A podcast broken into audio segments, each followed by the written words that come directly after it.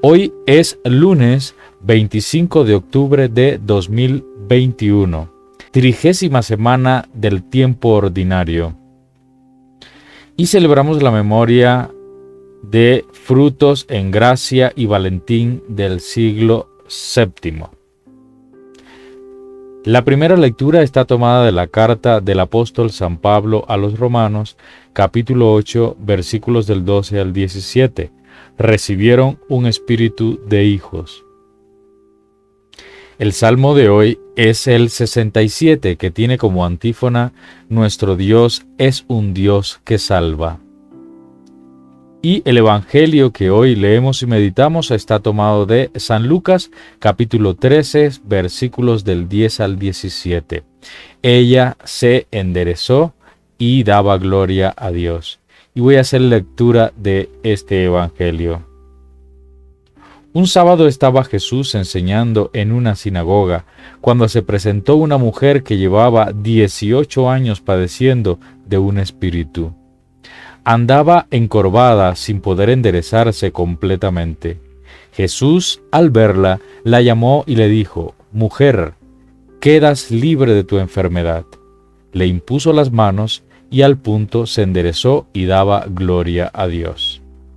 El jefe de la sinagoga, indignado porque Jesús había curado en sábado, intervino para decir a la gente, hay seis, días en que se debe trabajar, vengan a hacerse curar esos días y no en sábado.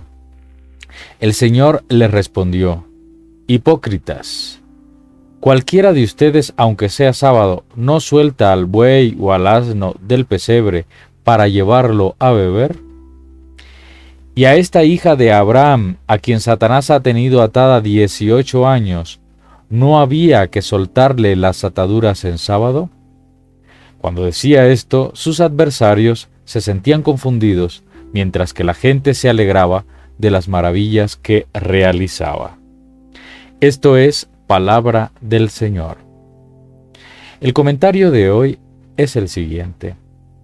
En el mismo marco de la misión de Jesús, el Hijo de Dios enseña y ve a una mujer atada por una enfermedad de 18 años. La acción de liberar se realiza por medio de la iniciativa y libera a la enferma por la imposición de manos. El tiempo de duración de la enfermedad evoca la esclavitud del pueblo de Israel y el fracaso de su historia. La actitud del jefe de la sinagoga es reacción ante la opresión de la ley y la poca participación de la mujer por el condicionamiento religioso de la época. El dominio sobre las conciencias a través de la manipulación de la ley de Dios era muy fuerte. De esta manera mantenían a la gente sometida y encorvada. Jesús muestra la alternatividad de Dios, desatando a la mujer de su posición encorvada y en sábado.